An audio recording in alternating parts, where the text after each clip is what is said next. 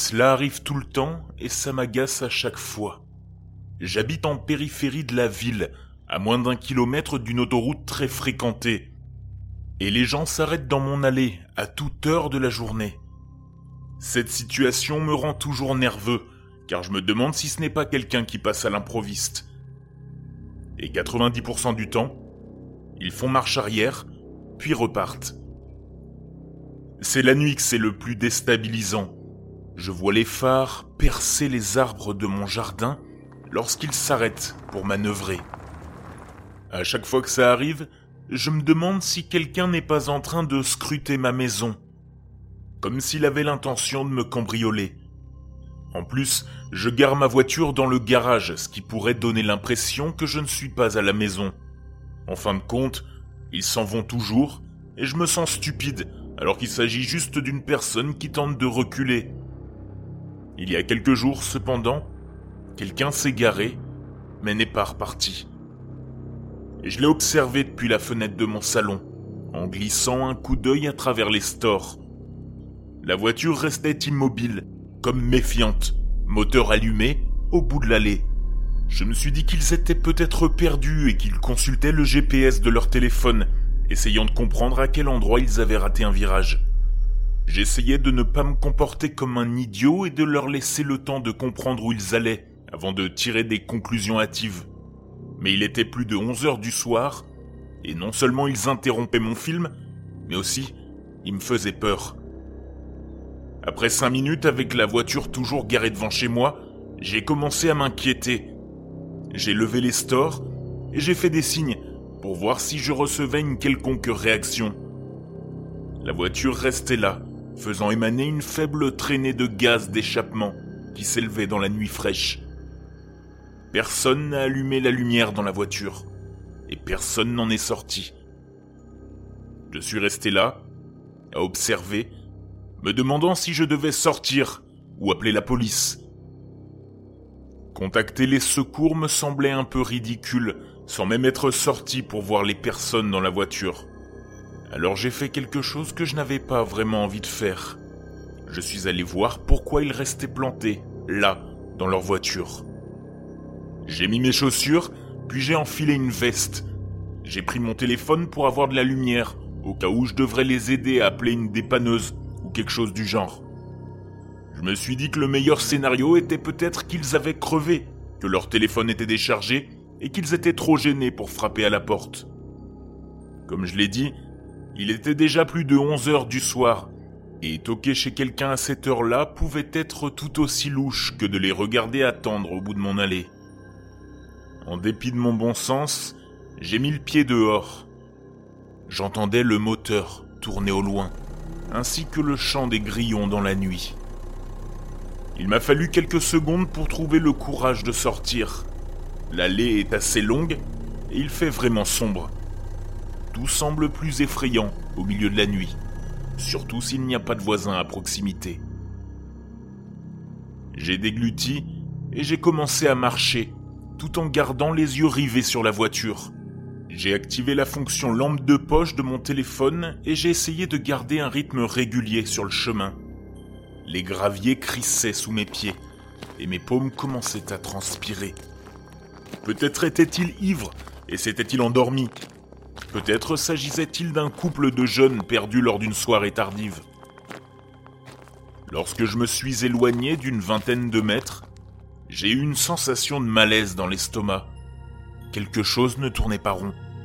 Surtout quand j'ai vu le conducteur derrière le volant. On dirait que dans la voiture, on me regardait mais comme s'il était figé. Je ne pouvais que faiblement distinguer une paire d'yeux, un visage pâle dans l'obscurité du siège avant. Allô? J'ai questionné à voix haute en essayant de ne pas paraître aussi nerveux que je l'étais. Aucune réponse. Le conducteur n'a même pas cligné des yeux. Je me suis approché de quelques pas, essayant de voir s'il y avait plusieurs personnes dans la voiture. L'envie d'appeler la police me démangeait de plus en plus au fur et à mesure que je m'approchais. Vous vous êtes perdu? C'est une propriété privée, ai-je encore crié. Les traits du visage du conducteur me paraissaient de plus en plus inquiétants à mesure que je m'approchais. Je ne voyais que ses yeux, son nez. Pourquoi ne voyais-je rien d'autre? Pourquoi ne bougeait-il pas? Les phares étaient aveuglants. Il était difficile de bien y voir. J'ai continué à avancer en levant une main pour essayer de bloquer la vue. Je n'avais pas d'autre choix que de me rapprocher et d'essayer de passer du côté conducteur pour mieux voir. Les bruits de pas résonnaient et leur voiture devenait de plus en plus bruyante.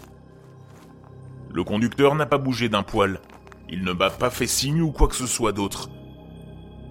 Je me suis rendu compte que je retenais ma respiration depuis le début, l'anxiété montant en moi au fur et à mesure que je m'approchais.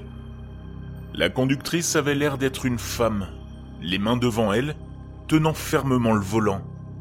Mais il faisait si sombre que je ne pouvais pas voir ses mains, seulement son regard immobile. Un fort sentiment d'inquiétude émanait de cette voiture sinistre, et mon corps me suppliait de faire demi-tour et de courir jusqu'à la maison. Quelque chose n'allait pas.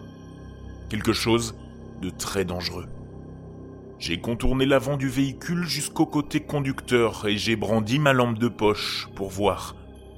Personne ne s'est retourné pour me regarder. Elle n'a rien fait. Mes yeux ont lentement calibré ce qui se trouvait devant moi. Et quand j'ai enfin compris, j'ai eu envie de hurler. La femme était morte, ses yeux sans vie fixés sur ma maison, incapable de détourner le regard. Sa gorge avait été tranchée et la voiture entière était éclaboussée de sang.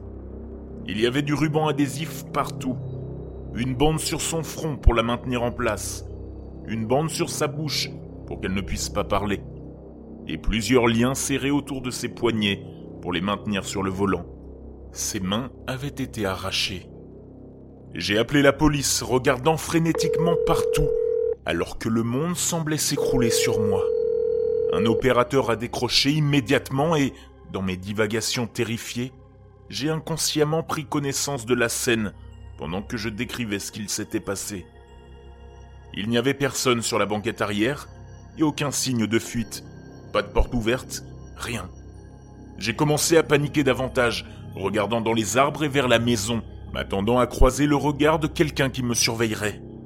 Mais il n'y avait personne d'autre. Personne, à part moi et la femme massacrée. L'opérateur m'a demandé de retourner à l'intérieur et de verrouiller les portes jusqu'à l'arrivée des secours. J'ai sprinté jusqu'à la porte d'entrée, le bruit de mes propres pas me hantant tandis que je regagnais le porche. Une fois à l'intérieur, j'ai claqué la porte, je l'ai verrouillée, tressaillant à chaque bruit, alors que la voix sur l'autre ligne essayait de me calmer. Mon cœur battait si fort dans ma poitrine que j'ai cru que j'allais avoir une crise cardiaque. La police est arrivée en moins de deux minutes. Une voiture d'abord, avec un officier sortant du véhicule arme au poing, puis une autre, puis deux autres. Les pompiers ont suivi, et la sirène hurlante s'est mêlée au faisceau de lumière qui illuminait toute ma maison. Je ne me sentais pas en sécurité à cet endroit, même après que les officiers soient entrés et aient fouillé la maison de fond en comble. Ils n'ont trouvé personne, et le tueur n'a rien laissé derrière lui. Les jours qui ont suivi se sont confondus. J'ai dû souvent m'absenter du travail entre les interrogatoires et mon allée transformée en scène de crime. Je ne pouvais aller nulle part même si je le voulais. Je n'ai pas beaucoup dormi. Entre la police, l'avocat et les équipes de journalistes, je n'ai pas été seul pendant un certain temps. Ils ont tout fouillé. Tout. La cave, le grenier, les bois derrière ma maison. Ils ont même regardé dans le vide sanitaire pour voir si quelqu'un ne s'y était pas caché. Aucune preuve n'a été laissée, ni aucune indication sur l'endroit où il serait allé. Le tueur n'a jamais été retrouvé. Je n'ai pas appris grand-chose sur la femme que j'ai trouvée, si ce n'est qu'il pense qu'elle a été choisie au hasard sur le chemin du retour du travail. Finalement, les choses sont revenues à la normale, et j'ai été autorisé à reprendre mon travail. C'était un véritable soulagement de sortir de la maison. Même après qu'ils aient remorqué la voiture de cette pauvre femme, je ne pouvais m'empêcher d'y penser chaque fois que je regardais dehors. Le fait d'aller en ville et de retourner derrière mon bureau a été une distraction bienvenue. Et une fois que j'ai pu m'occuper l'esprit, il a été plus facile de prétendre que tout cela n'avait été qu'un mauvais rêve. Jusqu'à ce que je rentre chez moi, en voiture, hier soir. J'étais à peu près à mi-chemin quand j'ai commencé à sentir une odeur, comme si j'étais passé à côté d'un animal mort sur la route. J'ai essayé de remonter les vitres et l'odeur a empiré. Une lourde odeur de pourriture qui m'a donné la nausée. Je me suis rendu compte qu'il y avait quelque chose à l'intérieur de la voiture.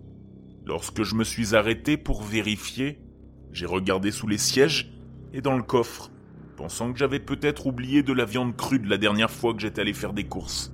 Je n'ai rien trouvé. Je me suis gratté la tête, en vain, jusqu'à ce que je regarde la boîte à gants et que je constate qu'elle coulait. Lorsque j'ai appuyé sur le bouton et que je l'ai ouverte, l'odeur a explosé dans la voiture, accompagnée d'un nuage de mouches bourdonnantes.